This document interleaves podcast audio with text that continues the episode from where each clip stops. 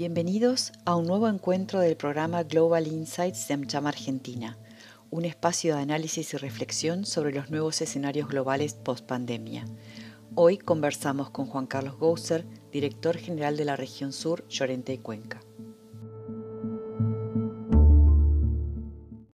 Hola, muchísimas gracias por la invitación. Como socio y director regional para el Cono Sur de LIC Llorente y Cuenca, es, un auténtico placer poder participar de estas conversaciones y aportar algunas ideas en torno a un tema tan importante como lo son las relaciones bilaterales entre Argentina y Brasil. Y, y, por empezar y dando un poco un dibujo, haciendo un dibujo de, de, ambos, de ambos mercados y arrancando por Brasil, bueno, sabemos que Brasil eh, infelizmente es el segundo país con mayor número de muertes por COVID-19. Hemos superado la barrera de los 100.000 fallecidos y más de 3 millones de, contagiados desde que empezó esta, esta pandemia. ¿no? Un, escenario bastante complejo. En los últimos mm, dos meses el país acumula una media diaria de 1.000 muertos, lo que hace eh, realmente desalentador el escenario de lucha contra la COVID. Sin embargo, vemos algunos brotes o algunas pequeñas luces al final de ese túnel. ¿no? Eh, sabemos que la tasa de letalidad en algunas de las principales capitales del país está bajando, así como la ocupación de, las, de, camas en unidades intensivas está, se está reduciendo y esto es una, es una buena noticia. ¿no? En algunos estados ya se ve una disminución eh, de la, del número de, de fallecidos no, se habla hoy de en algunos estados con inmunidad de rebaño, ¿no? que se dice, eh, salvo en algunos estados del sur donde se ven algunos repuntes de, contagio. ¿no? Y en este escenario también otra de las luces al final de este túnel tan oscuro que vemos es que el país ha acogido eh, ser o hacer pruebas de las tres de tres de las principales vacunas ahora en desarrollo. Una de ellas la de Oxford, que también en Argentina probablemente se produzca en caso que eh, den resultado y el hecho que, que, se estén probando estas tres vacunas en el país también asegurará que de funcionar pues serán producidas aquí en el, en el país y esto es un, es un, mensaje un poco más alentador de cara al futuro, de cara al, al, al surgimiento de la, de la, vacuna, ¿no? de confirmarse esta, esta vacuna. ¿no? Con un escenario de salud tan complejo, tenderíamos a pensar que el escenario económico sería igualmente malo y sin embargo aún con estos datos, eh, el pesimismo sobre la situación económica del país es menor de lo que se esperaba. ¿no? A principio de la pandemia o hasta hace muy poco tiempo se hablaba de una retracción del PIB próximo del 9%, ahora se habla de una retracción que quedará en torno al 4,5 o al 5,6%. ¿no? Sin duda la mejora de los datos macroeconómicos de las últimas semanas, de los últimos meses, han aumentado esta perspectiva menos negativa, ¿no? sobre todo lo que ha sido el desempeño de la industria y del comercio también, recordando que el país, en eh, muchos estados no ha habido medidas de confinamiento tan estrictas, con lo cual eh, ha habido escenarios de movilidad, ha habido señales de apertura y, y, ha habido una preocupación alta por mantener una dinámica, sobre todo el comercio en funcionamiento. ¿no?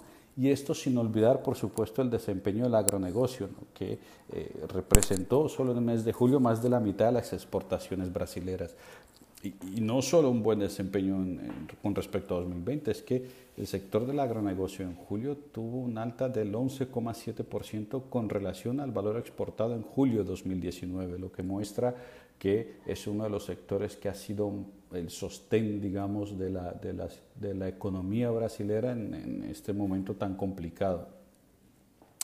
Y, y, sin duda, este, de confirmarse este escenario doméstico menos negativo y con una reducción a la aversión al riesgo, se puede abrir espacio a que la tasa de cambio quede en torno al 5, a los 5 reales por dólar, lo que aseguraría una cierta estabilidad de aquí a final de año por supuesto que aún existe incertidumbre sobre el ritmo de recuperación económica, eh, no solo por preocupaciones con posibles nuevas olas de contagio, pero también eh, con, el, con el efecto que pueda tener el fin de las ayudas emergenciales que hoy da el gobierno sobre todo a las familias menos favorecidas. ¿no? Es un auxilio de 600 reales que está ayudando a mantener un ritmo de consumo, pero que sin embargo plantea incertidumbres de qué pasará cuando esto termine y sobre todo el impacto que va a tener también eh, la cuestión del desempleo. ¿no? Se calcula que de aquí a final de año lleguemos a un 15% de desempleo y esto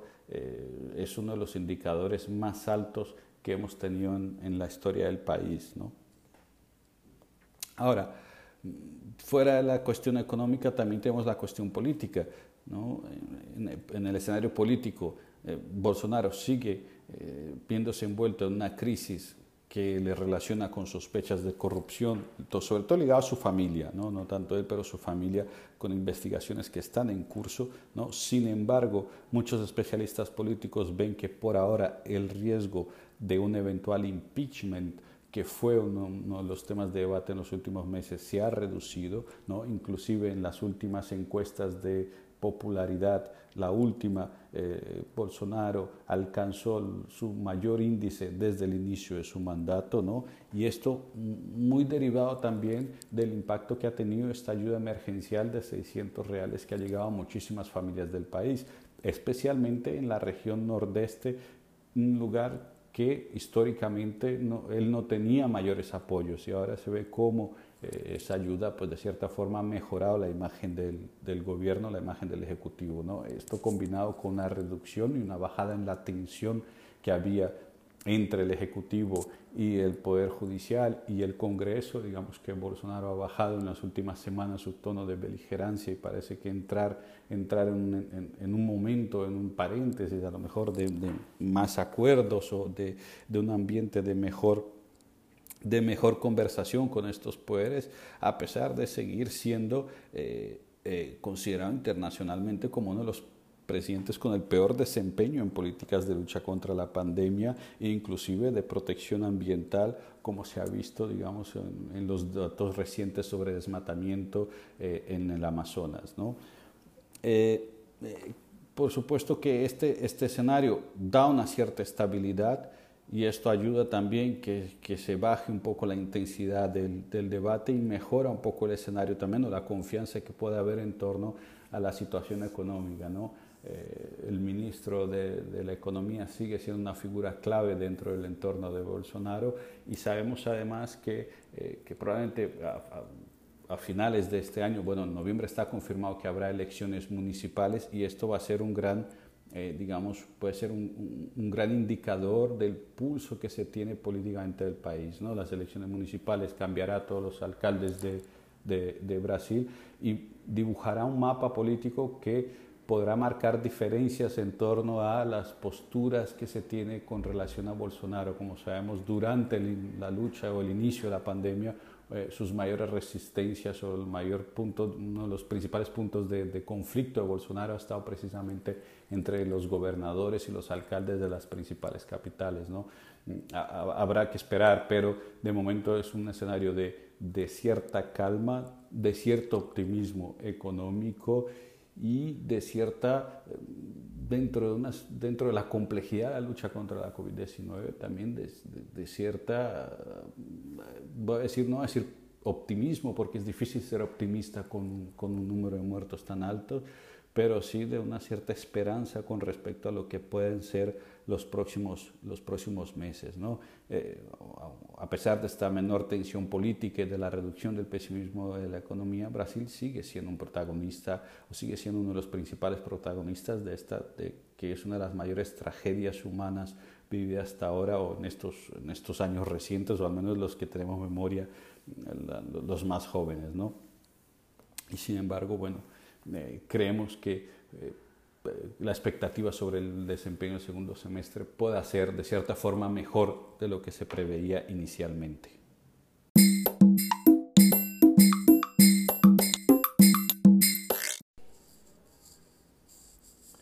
Bien, en el caso de Argentina Como sabemos desde el principio, el gobierno de Alberto Fernández ha estado muy comprometido en la lucha decidida contra eh, la pandemia del COVID, ¿no? a diferencia de Brasil, desde el principio eh, el gobierno argentino decretó normas de, confinamiento y se convirtió casi que en un modelo para, para América Latina. ¿no? Un, modelo que ha sido, dentro de lo que cabe, bien, bien sucedido, con mucho apoyo de la población, en el último fin de semana, el presidente eh, Alberto Fernández anunció la extensión por otras dos semanas, es decir, hasta el 30 de agosto, de las restricciones para contener el avance de la pandemia y dispuso el retroceso a la fase 1 en regiones que ha habido un crecimiento de los contagios. ¿no? Se suma esto también eh, la semana pasada el anuncio de, de que Argentina producirá la vacuna de la Universidad de Oxford, la que se encuentra hoy en fase 3 de desarrollo, y esto permitiría que, dicen fuentes del gobierno, que la vacuna esté disponible a partir del primer semestre del próximo año para, para aplicar en, la población argentina. ¿no? Como sabemos, el país acumula más de 275 mil eh, casos de COVID-19, eh, acumula casi 5.500 fallecidos, ¿no? Eh, según las cifras informadas por las autoridades, ¿no? y, sin embargo, pese a esta cuarentena, estas normas quizás más estrictas de cuarentena, el país no ha logrado eh, contener el avance de la pandemia, aunque sí ha tenido un número de, de muertos mucho menor que otros, que otros países, ¿no? Se sigue apostando por un proceso de apertura, sobre todo en, la capital, donde se ha habilitado algunos deportes individuales al aire libre, se ha reabierto algunos comercios y negocios en zonas comerciales, ¿no? y se espera la reanudación de clases también para cerca de 5.000 alumnos que se quedaron desconectados, digamos, del sistema educativo. ¿no? O sea, eh, eh, todavía existe, digamos, un riesgo alto, pero, pero a diferencia quizá de Brasil, se ve una política muy clara de, contención, de lucha directa contra el COVID, sobre todo en medidas que el gobierno ha, apoyado y ha reforzado ligadas a las restricciones eh, de circulación. ¿no? Frente a este, frente a este escenario, claro, la situación económica, que ya de por sí no era, no era buena en Argentina, hoy está en una situación de bastante incertidumbre, ¿no? Para comenzar, bueno, una, una, primera noticia dentro de lo que cae positiva ha sido que tras el acuerdo con los acreedores tenedores de bonos bajo ley extranjera, ahora comienza una nueva etapa de la negociación con el FMI que tiene en Argentina como su mayor deudor en este momento, ¿no? más del 40%. Y por lo que se sabe, el gobierno podría conceder una reforma previsional como moneda de cambio. ¿no? Es una negociación clave para el gobierno eh, y sería un paso muy necesario para evitar ese, ese default económico en el país. ¿no? Y obvio que todavía se prefiere hablar de metas, es probable que, que, el, que el FMI imponga un programa en el, que, en el que vamos a tener que cumplir en Argentina para poder tener mejor negociación o mejores condiciones para esa renegociación. ¿no? Por otro lado, otro punto clave aquí es que el Ministerio de Economía está trabajando en una reforma impositiva. Es clave por lo que se pueda venir una vez eh, baje o se piense en ese escenario post-COVID. ¿no? Los indicadores de económicos son, obviamente, no, no, no son muy buenos, son, son delicados. Casi la mitad, más de la mitad del país hoy recibe algún tipo de ayuda del Estado, ¿no? Sin embargo, el sector privado hoy tiene limitantes como por ejemplo la imposibilidad de, emisiones y en caso que lo haga con causa deberá, debe pagar una doble indemnización. ¿no? Son todas eh, cuestiones que una vez pasada la pandemia pues probablemente eh, pueda generar un impacto muy alto en la percepción y sobre todo en los índices de, de desempleo. ¿no? Y en este contexto pues esa presión impositiva que es cada vez más alta y la gente pues le cuesta mucho, mucho más mantenerse, ¿no? Obvio, claro, ¿qué, qué, esperamos también? O sea, vemos una, una, herencia social de esta pandemia que inevitablemente impactará en aumento de la pobreza y, y en el desempleo, ¿no? Son indicadores claves y que ya traería eh, a, la, a, Argentina en una situación muy delicada, ¿no? De, de, de, vulnerabilidad, ¿no? Hoy se cree que cerraron más de 45 mil pymes en el país y en la ciudad de Buenos Aires, por ejemplo, la, la desocupación hoy alcanza o supera casi los 14 puntos, ¿no? La otra pregunta clave en el, en el, contexto económico argentino es si habrá o no una escalada inflacionaria cuando se levanten las medidas de aislamiento. ¿no? Esta es, un, es la, la, la, gran cuestión porque hoy muchas de las medidas que existen sobre controles de precios pues parece ser temporales, como se ha dicho, y, y es probable que una vez terminada la pandemia pues eh, se, se, haya, se, vea una nueva escalada de precios y con ello una nueva escalada de la inflación. ¿no? Eh, puntos de salida, digamos, en esta, en esta situación económica, pues eh, se está avanzando positivamente con una agenda de promoción de las exportaciones, ¿no? Sabemos que hoy eh, China se ha vuelto el principal partner comercial del país, ¿no? Y en esa agenda de promoción de las, de las exportaciones es hoy la única fuente de divisas que el gobierno va a tener a, a mano eh, digamos, en el corto y mediano plazo. Y aquí vemos una acción muy importante de toda la, la, política y la Cancillería y la actividad de relaciones exteriores, con varias acciones en los últimos meses, como también está la formación del Consejo Agroindustrial, el Gabinete de Comercio Exterior y la posibilidad de una ley de estabilidad fiscal para el sector. ¿no? En esto, como decíamos, China vuelve a ser clave, se está hablando de exportación de carne porcina a China y esto podría marcar un hito importante en la relación comercial entre los dos países. El equilibrio que está haciendo el país, como lo hacía antes Macri con Estados Unidos, es interesante ya que en parte, eh, ya que en parte de, la, de la, esa elección en los Estados Unidos también dependerá el tipo de acuerdo que logremos hacer desde Argentina con el FMI, ¿no? Y esto va a ser, va a ser muy clave esa, esa relación que mantiene Argentina tanto con China que con Estados Unidos. Y son, y son ambos elementos claves, digamos, para abordar y pensar luego posteriormente en esa relación clave que tiene el país con, con Brasil, que como decíamos, ya digamos, por ahora ha dejado de ser su principal socio comercial porque lo es China, pero en la región sigue siendo su partner clave en el desarrollo, en el desarrollo tanto del Mercosur como de las relaciones comerciales entre ambos países. ¿no?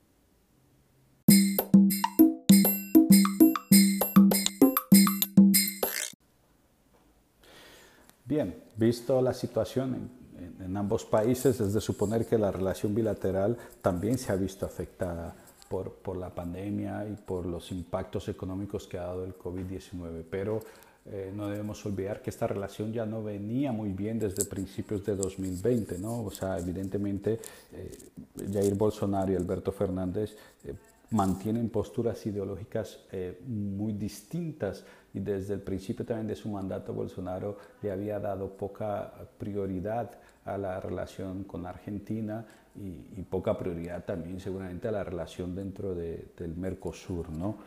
Y si a esto le sumamos pues, la caída de más de 10 puntos en ambos países producto de la COVID y que los efectos de la propia pandemia no dan tregua para crear una agenda de, de, mediano y largo plazo entre ambos países, pues encontramos que probablemente estemos hablando de la situación más compleja entre Argentina y Brasil de los últimos 40 años, ¿no? Situación que ya venía siendo agravada también por la por los indicadores económicos de Argentina. ¿no? Cabe no, no, olvidar que en los últimos 12 meses al menos siete empresas ligadas al sector automotor, que es una de las bases de esta relación bilateral, anunciaron suspender o dejar de producir en Argentina para concentrar su producción en Brasil. Y esto, si bien en un primer momento podría ser una buena noticia para Brasil. Eh, claro, eh, también no lo es tanto desde el punto de vista que para la cadena regional o para, la, para el equilibrio entre ambos países, pues ya en los últimos años ellos se venían especializando en diferentes sectores y siendo complementarios entre sí, ¿no? Con lo cual todos estos cambios afecta la relación, sobre todo en uno de los sectores, como decíamos, que es la base de esta relación bilateral, ¿no? Por otro lado, esto se suma a que en los últimos, a que en los últimos meses el gobierno y empresarios brasileños se vienen quejando de que Argentina ha retrasado o viene retrasando más de lo, de lo, normal la emisión de estas llamadas licencias no automáticas de importación, es decir, cuando, cuando un producto que entra al país necesita de una autorización adicional y que debe ser tramitada, ¿no? sea los empresarios o el gobierno ha puesto en manifiesto que durante el gobierno de, Mauricio Macri el 18% de las exportaciones brasileras necesitaba este tipo de licencias y que con el gobierno de Alberto Fernández eh, este, este número llega al 52%. ¿no? Entonces eh, lo que se quejan es que hablan de un mayor proteccionismo argentino eh, y sin embargo pues algo que es también entendible desde el punto de vista de la situación actual eh, de Argentina, en el contexto tanto de los indicadores macroeconómicos como de la, de la pandemia y los impactos que ha tenido esto en la actividad del, del país. ¿no? Obviamente el aumento de estas barreras comerciales no hace más que seguir o aumentar la tensión que pueda haber entre, entre ambos países. Pero eh, lo que sí yo creo que tenemos una señal positiva que viene ahora es la llegada del embajador, del nuevo embajador argentino eh, en Brasilia, que es Daniel Scioli, que que sobra presentaciones, creo que todos los conocemos en ambos, en ambos países, le conocemos bien, es una figura importante, es una figura con mucha credibilidad y que ha venido a Brasil con un mensaje muy claro y muy positivo, es decir, la, el mensaje de construir una relación más madura y responsable entre los dos países. ¿no? Básicamente el mensaje que transmite eh, Argentina a Brasil es dejemos nuestras diferencias a un lado y empecemos a trabajar por una agenda que sea común y positiva para ambos, ¿no? Claro, esto implica pues eh, el punto clave que es la reactivación del comercio bilateral, ¿no? O sea, por primera vez en la pandemia eh, China pasó a Brasil como el principal socio comercial de Argentina y esto es algo pues claro que a Brasil le preocupa y a los empresarios brasileños le preocupa, ¿no? Y por otro lado también, obvio, o sea, eh, Scioli tiene la, la, misión de ampliar el número de exportaciones argentinas a, a Brasil y con esto ha empezado una, una, ronda, digamos, de conversaciones con diferentes actores y en diferentes estados para identificar esas nuevas oportunidades. Y es un discurso que ha sido muy bien aceptado también por el empresariado brasilero, es un discurso que ha sido bien acogido también por el propio gobierno y que al menos parece abrir una vía para que se reconstruya ese tejido de buenas relaciones tan necesarias para ambos mercados. Claro, para esto habrá que dejar de lado algunas diferencias, o sea, las cuestiones ideológicas deben ser dejadas a un lado y también cuestiones que puedan ser un poco más delicadas. uno de los puntos eh, neurálgicos de este, de este tema es probablemente la, elección al próximo líder del Banco Interamericano de Desarrollo. Eh, sabemos que eh, muchos países están contra el candidato que propone Donald Trump y Argentina apoya, eh, digamos, eh, esta, esta, este grupo, ¿no? mientras que Brasil apoya al candidato de la Casa Blanca. ¿no? Entonces, son temas en los que Argentina y Brasil aún no se ponen de acuerdo, pero que parece haber una señal de dejar estos temas aparte de momento para enfocarse en las, en las relaciones comerciales. ¿no? O sea, yo creo que sí podemos resumir Creo que, que la llegada de, de Scioli a Brasil es una gran noticia. Creo que abre la posibilidad para que se empiece a reconstruir esa, esa relación, como decíamos, tan, tan necesaria para ambos países. Eh, aquí tenemos varios puntos clave. El primer punto clave es hay que dejar las cuestiones ideológicas a un lado, al menos de momento. Eh, eh, ambos tienen un interés común y es la relación con China. Como vimos, gran parte de las exportaciones brasileñas de agronegocio van para China.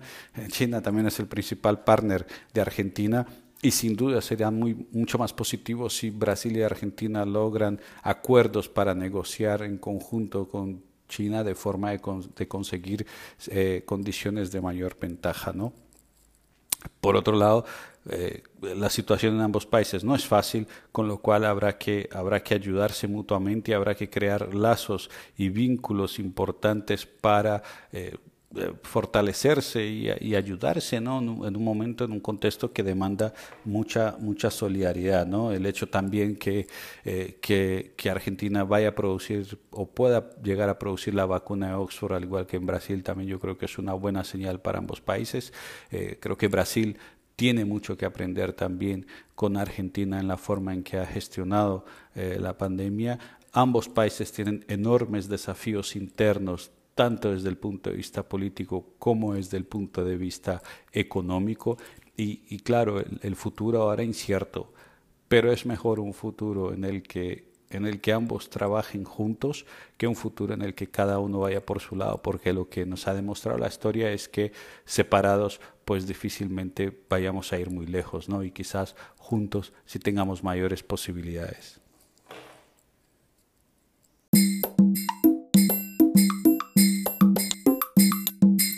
Y efectivamente, aquí la, cuestión reputacional de ambos países juega un papel determinante. Es decir, eh, Argentina necesita eh, recobrar o fortalecer su credibilidad desde el punto económico. Brasil necesita reforzar su credibilidad desde el punto político. ¿no? Y en ambos países tenemos a una clase empresarial que también ha pasado por malos momentos desde el punto de vista reputacional, una clase empresarial que se ha visto envuelta en los últimos años en situaciones complejas, en situaciones eh, de supuestos eh, y de casos de corrupción, pero que sin embargo también en medio de la pandemia ha demostrado tener un liderazgo fuerte y será ese liderazgo también el que transmita, el que logre posicionar la credibilidad de ambos países. ¿no? Yo creo que tenemos un papel importante a tener en cuenta y es el rol que tienen estos empresarios que no son pocos y, tienen un amplio reconocimiento, eh, este papel que ellos van a tener en la retomada de las relaciones bilaterales, pero también en la proyección de ambos países a nivel internacional. ¿no? Es, es, es un momento clave para que estas empresas y estos empresarios den un paso al frente o demos un paso al frente también para fortalecer estos vínculos. Yo creo que eso no podemos dejarlo solo en manos eh, de los gobiernos y va a ser clave también que, que, ayudemos desde el punto de vista del empresariado a recobrar esa confianza, a generar y a fortalecer esa reputación, como decía, en Brasil desde el punto de vista político eh, y social, en, en, Argentina más desde el punto de vista económico y social también, ¿no? Y ambos desde un mensaje claro es que como trabajamos unidos en un proceso de retomada económica en un escenario de pospandemia. ¿no?